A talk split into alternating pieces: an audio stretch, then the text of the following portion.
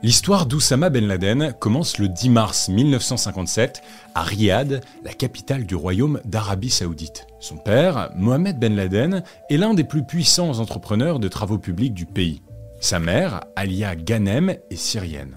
Elle a épousé Mohamed Ben Laden à 14 ans et n'a que 16 ans à la naissance d'Oussama.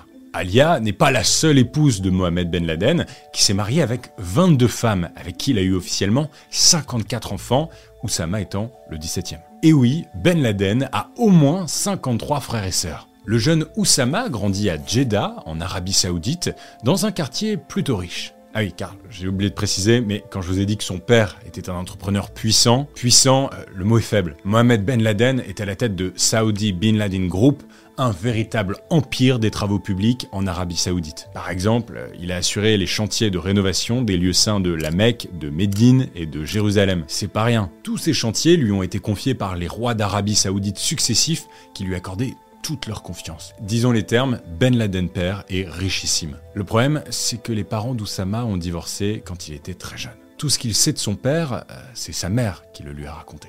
Cet être inconnu mais généreux puisqu'il finance l'éducation d'Oussama malgré tout, fascine le jeune garçon qui vit une enfance plutôt paisible. Autour de ses 10 ans, Oussama Ben Laden vit trois épisodes décisifs dans son existence. Il apprend la mort de son père dans un accident d'avion qu'il n'aura pas vraiment connu et qui lui laisse une fortune colossale. Il vit également avec effroi la victoire d'Israël sur la coalition des pays arabes en 1967, ainsi que l'occupation de la Palestine. Le monde arabe, battu à l'époque, nourrit un esprit de revanche dans lequel Oussama Ben Laden se construit. Oussama est un adolescent plutôt timide et désireux d'en apprendre plus sur la religion musulmane. Guidé par l'esprit de revanche dans lequel il grandit, il intègre des groupes islamiques rigoristes pour les étudiants. Progressivement, Oussama Ben Laden s'enferme dans le rigorisme religieux. Ses professeurs les plus radicaux lui transmettent la doctrine des frères musulmans, qui consiste, pour faire simple, à promouvoir l'instauration de républiques islamiques à la place des régimes présents dans les pays musulmans. En gros, à construire des écoles, des tribunaux, des gouvernements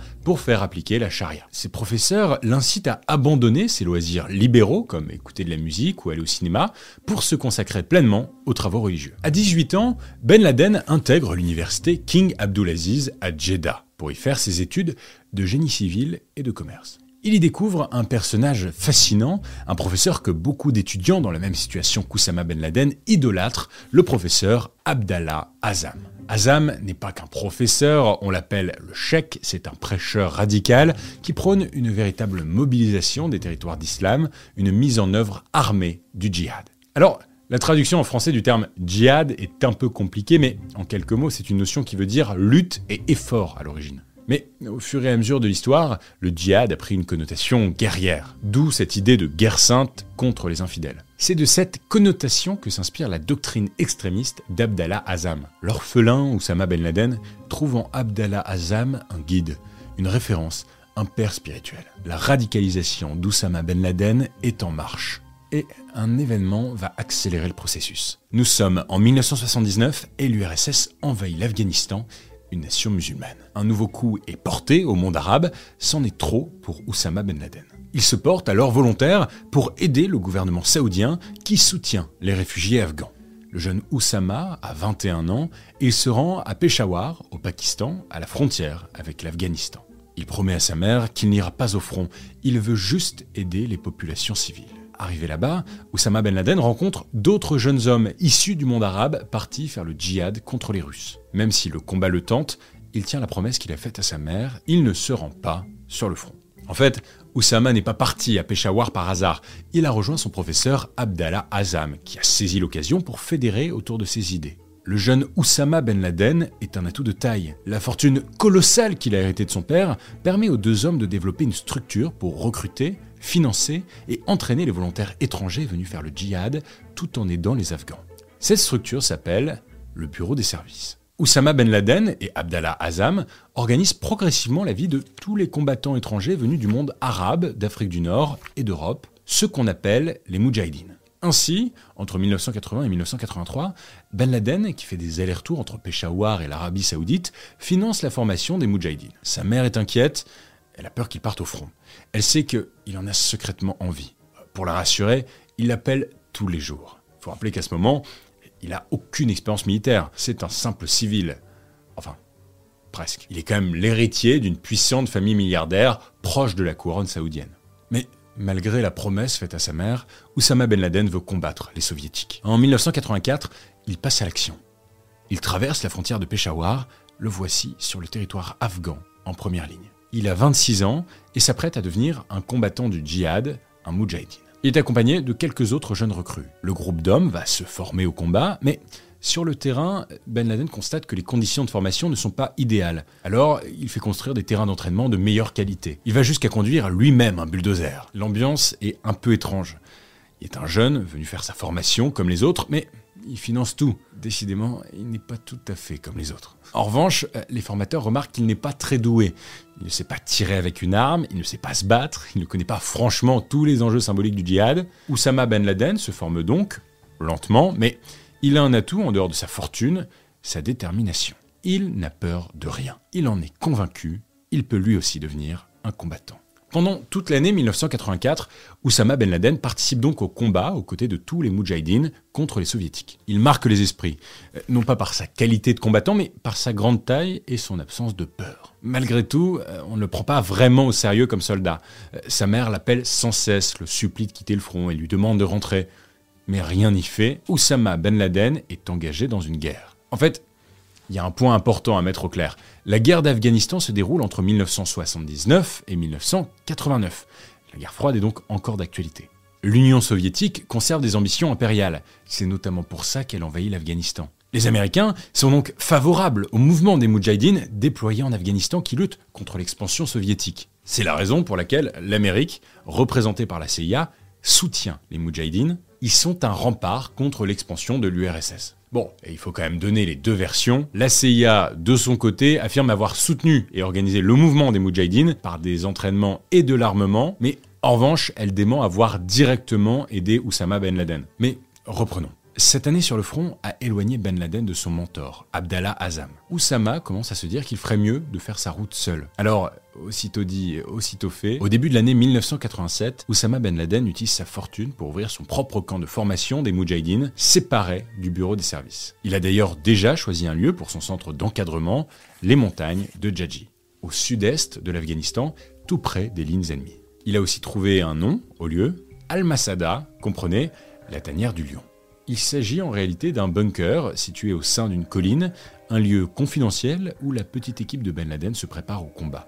Dans ce repère, Oussama Ben Laden reçoit principalement des djihadistes arabes venus de la région saoudienne. Nous sommes en avril 1987 et l'armée soviétique atteigne les montagnes de Djadji. Les combattants du djihad s'en doutaient, ce point est stratégique. L'URSS envoie l'artillerie lourde, soldats, Hélicoptères, bombardements, foutu pour foutu, la petite équipe de Ben Laden, une cinquantaine de soldats arabes, décide de sortir de la tanière du lion et d'aller au combat. Les Moudjahidines tirent sans relâche, prêts à mourir pour leur cause. Et contre toute attente, alors que les soviétiques avaient commencé à encercler les Afghans et les Arabes, après 39 jours de combat, l'URSS perd la bataille de Djadji. Oussama Ben Laden, alors aux commandes de cette petite armée, devient le héros de la bataille de Djadji et progressivement son image change. Désormais, il n'a plus seulement l'image du riche héritier qui participe à la formation des soldats, il apparaît alors comme un guerrier, une icône du combat. Les hommes formés à Al-Masada, les plus proches d'Oussama Ben Laden, commencent alors à nourrir une nouvelle envie, fédérer le djihad du monde entier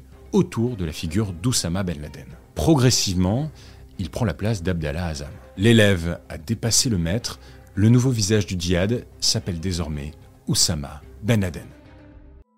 En 1988, Oussama Ben Laden a 31 ans et il fait une rencontre décisive qui change radicalement son rapport au djihad. L'homme qu'il rencontre s'appelle Ayman al-Zawahiri, un frère musulman originaire d'Égypte, réfugié à Peshawar car il est en conflit avec le régime égyptien. Assez vite, les idées d'Ayman séduisent Oussama. Il lui expose une nouvelle vision du djihad. Jusqu'à maintenant, la doctrine que soutenait Ben Laden était celle d'un djihad de défense, de protection des territoires d'islam attaqués al-Zawahiri affirme qu'il faut désormais passer à l'offensive, à la conquête. Nous croyons en notre religion, aussi bien dans son idéologie que dans sa pratique. Nous faisons tout ce que nous pouvons pour établir un État islamique et une société islamique. En fait, les frères musulmans proches d'Al-Zawahiri connaissent la fortune d'Oussama Ben Laden. Ils savent qu'en le flattant, en lui promettant un grand avenir, il les suivra. Et ils ne se sont pas trompés, Ben Laden adhère aux idées de son nouvel ami. Ses anciens alliés Moudjahidines s'inquiètent. Oussama est en train de changer. Il se radicalise davantage et s'aligne sur les idées d'Al-Zawahiri. Partout, il affirme que la bataille a changé, qu'il ne faut plus simplement se battre pour se défendre, mais pour mener une bataille internationale contre l'Occident, contre les formes de blasphème, contre les dirigeants arabes opposés aux frères musulmans, contre l'Amérique, l'ancien allié. Oussama Ben Laden prône la guerre, la revanche partout où elle sera nécessaire. Il n'y a pas de moyen plus sûr ni plus rapide pour faire flotter le drapeau de l'islam que la voie du djihad. Nous voilà en août 1988 et Oussama Ben Laden fonde Al-Qaïda, comprenez la base en français. Aidé notamment par Ayman al-Zawahiri et Abdallah Azam. Oui, car même si Ben Laden s'en est éloigné, les deux hommes restent proches dans l'organisation du djihad. Ça y est, Ben Laden est définitivement passé d'un mouvement de défense des Afghans contre les soviétiques à une organisation internationale destinée à administrer le djihad partout dans le monde. Abdallah Azam est cette fois au second plan, écarté par les djihadistes arabes d'Al-Qaïda qui favorisent Ben Laden et sont soutenus par le gouvernement saoudien dont Ben Laden est proche. Le voilà commandant-chef d'Al-Qaïda, émir, c'est-à-dire chef militaire, en Afghanistan. En 1990, Oussama Ben Laden rentre en Arabie saoudite après que les derniers chars soviétiques ont définitivement quitté le territoire afghan. Il est accueilli en héros. L'enfant du pays est devenu un chef de guerre. Mais voilà, Quelques mois plus tard, les relations entre Ben Laden et son pays natal commencent à se tendre. En 1991, l'Irak de Saddam Hussein envahit le Koweït, c'est le début de la guerre du Golfe. Les dirigeants saoudiens prennent la défense du Koweït et réclament assez vite le soutien du Conseil de sécurité de l'ONU, et plus précisément des Américains. Ben Laden est très opposé à l'idée, il estime que si les Américains débarquent au Koweït, ils seront sur le territoire saoudien et ne voudront plus le quitter même après avoir gagné la guerre. Alors, il tente le tout pour le tout, il propose au gouvernement saoudien d'envoyer des Moudjahidines, ses propres soldats, pour défendre le Koweït. Mais sa proposition est refusée. La déception est grande pour Osama Ben Laden. Les 535 000 Américains, accompagnés d'une coalition, débarquent au Koweït pour le libérer. De son côté, Ben Laden vit cela comme une véritable invasion. Amer depuis cet épisode, il rompt les liens avec la monarchie saoudienne. Pire, il s'y oppose. Ben Laden les traite de tyrans. Cette rupture avec le gouvernement de son pays d'origine marque encore un nouveau virage. Oussama Ben Laden affirme que ce choix lui permet de devenir pleinement un guerrier pan-islamique sans autre appartenance que l'islam. Pan veut dire le tout, donc pan-islamique, il appartient à tous les territoires d'islam. Son départ est sans retour.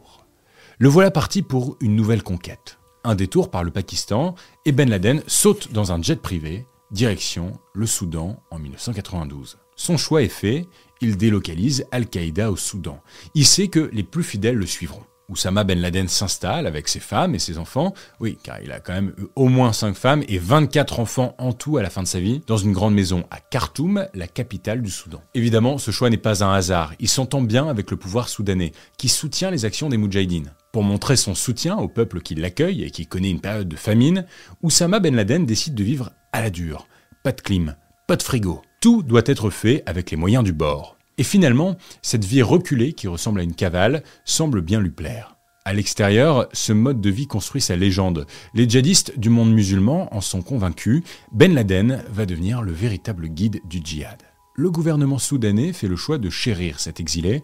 Il met à disposition de Ben Laden beaucoup de terres. À Khartoum, il devient l'un des principaux employeurs. Il embauche des Soudanais pour des tâches agricoles. Il développe, même comme son père à l'époque, des activités dans les travaux publics. En parallèle, il continue de développer Al-Qaïda en recrutant et en formant de nouveaux soldats. La figure d'Oussama Ben Laden divise dans le monde islamiste. Par exemple, en 1994, un groupe d'hommes armés de Kalachnikov se rend dans sa maison à Khartoum pour l'assassiner. Mais il trouve une maison vide, Ben Laden était en déplacement. Après cet épisode, il se renferme davantage, ne sort même plus jusqu'à la mosquée pour prier. Personne n'a vraiment de nouvelles de lui vers 1994. Le gouvernement saoudien rumine ben Laden a quitté le pays après avoir renié les siens. Alors, la monarchie saoudienne envoie Alia, sa mère, au Soudan pour convaincre son fils de rentrer au pays. Ben Laden s'accroche à sa nouvelle vie soudanaise, loin de son passé. Œil pour œil, dent pour dent, puisqu'il ne se sent plus saoudien, la monarchie du pays lui retire sa nationalité. Oussama Ben Laden est désormais apatride. Les Saoudiens ne lâchent pas l'affaire et emploient la manière forte. Il conclut un pacte avec les Américains qui exige l'expulsion de Ben Laden du Soudan en 1996. De son côté, l'exilé tente le tout pour le tout. Il propose même de changer de vie, de devenir un simple entrepreneur au Soudan. Mais sa proposition est refusée. Le voilà expulsé du Soudan sans considération. Oussama Ben Laden le sait, sa revanche viendra. Désormais, il ne se battra plus pour les territoires d'islam, il se battra pour lui, pour sa propre revanche. Pour l'heure, il doit se réfugier dans le seul endroit qui lui est familier, dans lequel il est comme chez lui, Al-Masada, la tanière du lion, en Afghanistan. En arrivant là-bas, il ne sait pas de quoi sera fait l'avenir. L'Afghanistan est désormais aux mains des talibans, un autre groupe islamiste radical qui a pris le pouvoir à Kaboul, la capitale du pays. Ben Laden arrive dans un territoire de guerre civile il n'a plus rien, plus de nationalité, presque plus d'argent car il a été contraint de laisser une partie de sa fortune au Soudan, plus de famille sur place. Mais ce n'est pas très grave car il a un bagage bien plus précieux que ça, sa réputation. C'est suffisant pour que ses anciens compagnons Mujahideen lui ouvrent les bras, le logent, lui permettent de réorganiser sa vie. En Afghanistan, Oussama Ben Laden n'a plus de pouvoir. Il doit fédérer pour mener ses plans à bien. Il y parvient assez vite. Il promet à tous que rien n'est joué, qu'ils peuvent encore agir, obtenir une revanche, changer le cours de l'histoire. Pour le moment, on est en 1996 et ces promesses ne ressemblent pas encore à grand-chose. Ben Laden est entouré de quelques fanatiques dans des réunions poussiéreuses. A priori, rien qui ne pourrait changer le cours de l'histoire. Ben Laden doit absolument mobiliser en Afghanistan. Il s'y est rendu notamment pour rencontrer le mollah Mohammad Omar, le chef des talibans afghans. Évidemment, euh, l'homme connaît la légende Oussama Ben Laden, le guerrier djihadiste combattant des montagnes. Il lui assure que le gouvernement taliban lui souhaite la bienvenue en Afghanistan. Le voilà accueilli et reconnu, il peut enfin repasser à l'action. Il a désormais un ennemi ciblé, les États-Unis, qui, selon lui, ont envahi le monde arabo-musulman tant sur le plan militaire culturel. Il condamne donc ce qu'il appelle leur invasion culturelle. Il exprime cette conviction très précisément en 1996 dans un communiqué qui appelle à partir au djihad contre l'Amérique. Notre jeunesse sait que l'humiliation que vous infligez aux musulmans en occupant leur lieu saint ne sera lavée que par le djihad et les explosifs. L'écho de cet appel est retentissant. Le monde entier connaît désormais le nom et les intentions d'Oussama Ben Laden. Il accepte de parler publiquement et sa première interview a lieu sur la chaîne américaine CNN. Vous avez déclaré le djihad contre les États-Unis. Vous nous dites euh, pourquoi? Le gouvernement américain a commis des actes extrêmement injustes, affreux et criminels en soutenant l'occupation de la Palestine par Israël. Nous pensons que les États-Unis sont directement responsables des meurtres en Palestine, au Liban et en Irak. Les conséquences sont colossales.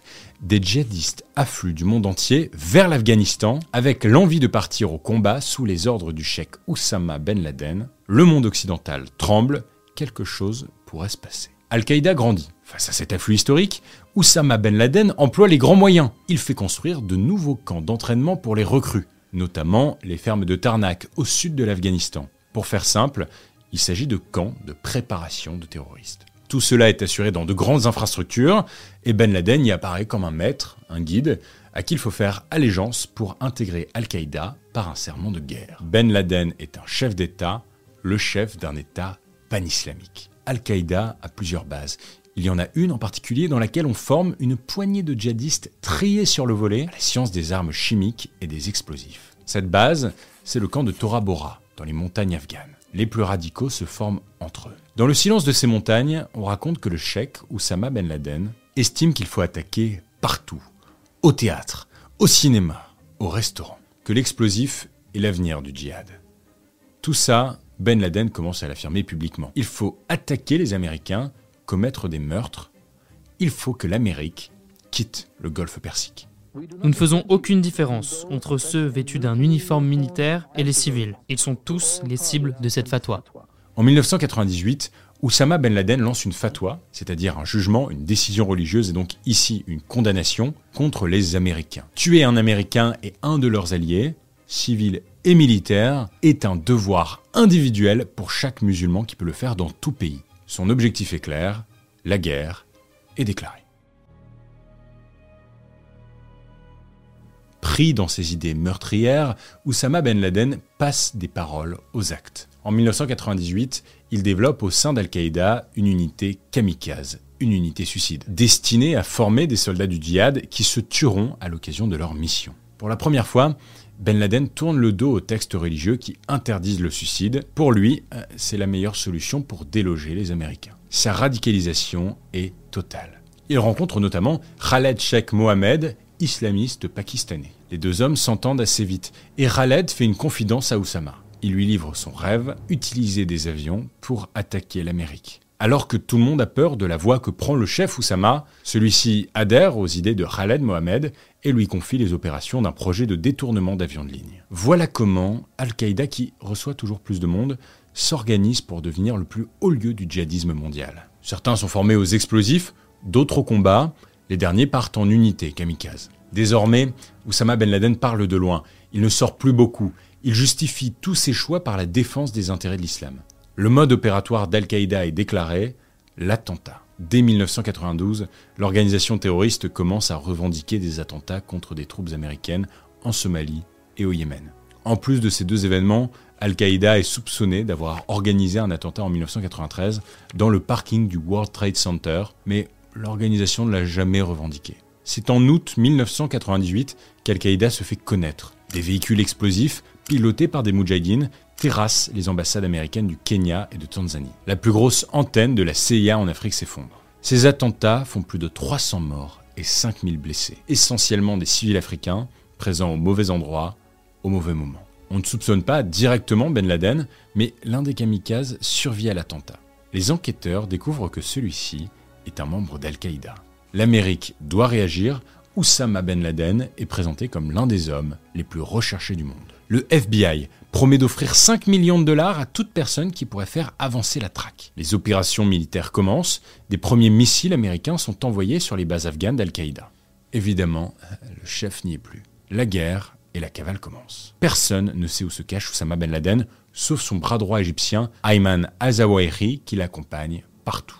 Ben Laden commandite en octobre 2000 l'attentat suicide contre l'USS Cole, le navire lance-missile de la marine américaine présent au Yémen. Un petit bateau chargé d'explosifs a perforé la coque du navire américain avant de se faire exploser à l'intérieur. Bilan de l'attaque, 17 morts et 39 blessés. Malgré son mutisme, son image de chef de guerre se renforce en Afghanistan. Et soudain, l'atmosphère s'alourdit. Tous ses plus proches collaborateurs s'inquiètent du nouvel entourage du chef, et ils le savent, quelque chose de grand se prépare. Oussama Ben Laden compte agir sur le cours de l'histoire. À l'été 2001, Oussama Ben Laden et son cercle le plus proche peaufinent secrètement une nouvelle attaque contre l'Amérique. Une attaque d'une grande envergure. Certains quittent même Al-Qaïda en août 2001 quand Ben Laden les met au courant de son ambition. Nous sommes le 11 septembre 2001. Le temps s'arrête. Il est 8h46, un Boeing 767 de la compagnie American Airlines s'écrase contre la tour nord du World Trade Center, le centre d'affaires de New York.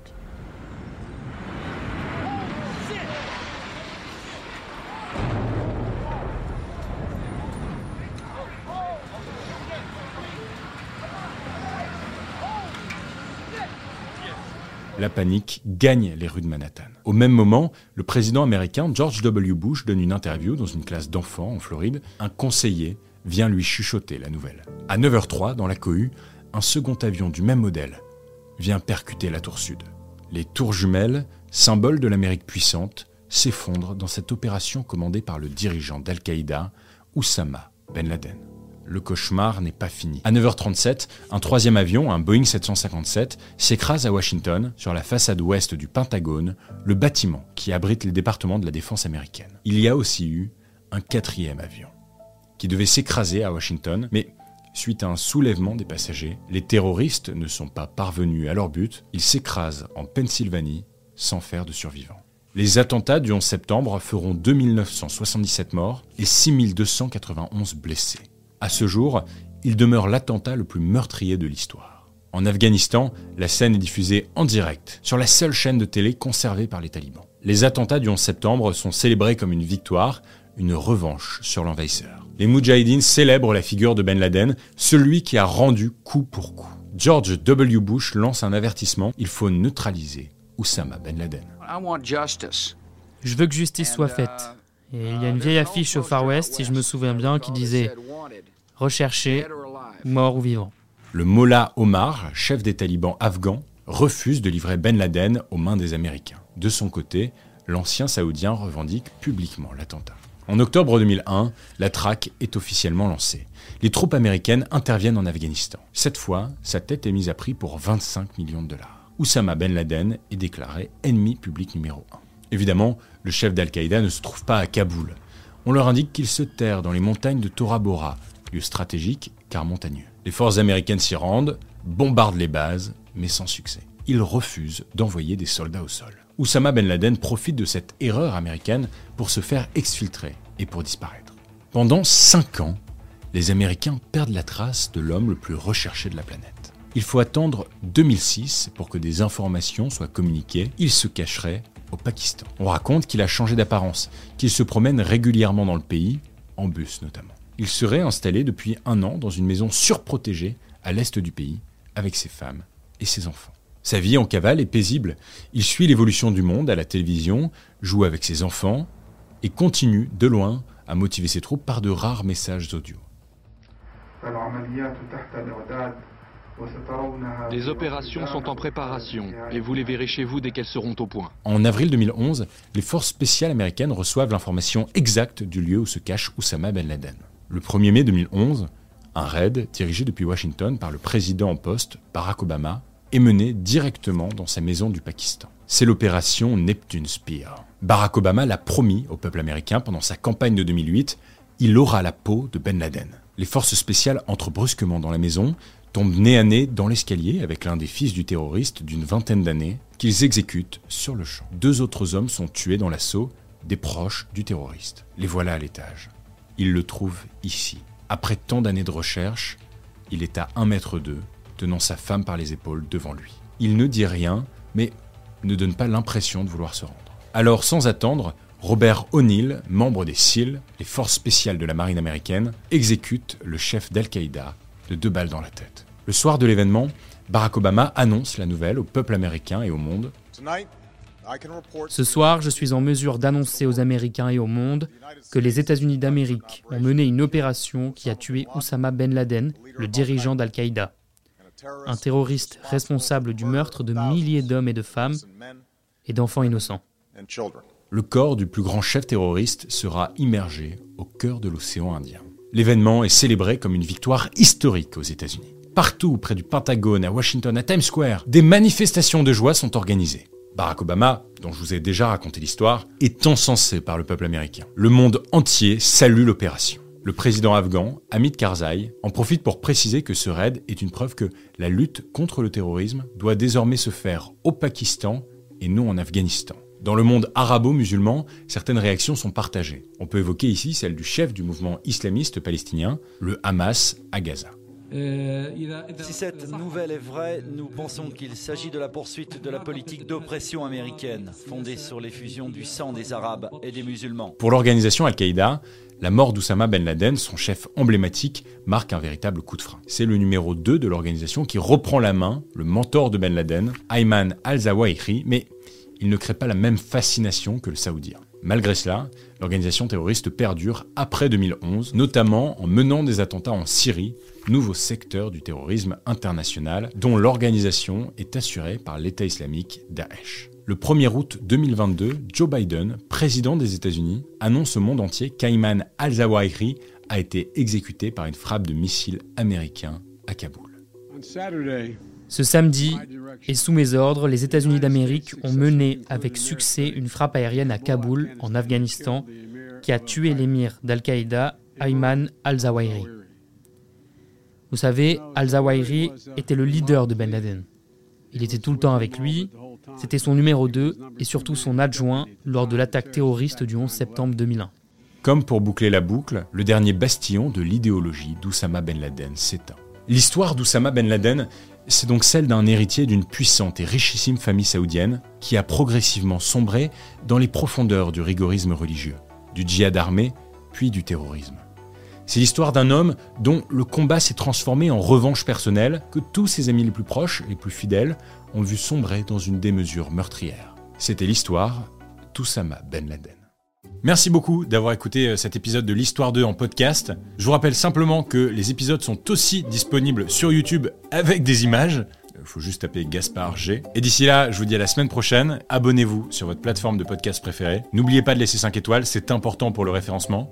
Quant à moi, je vous dis à la semaine prochaine. Ciao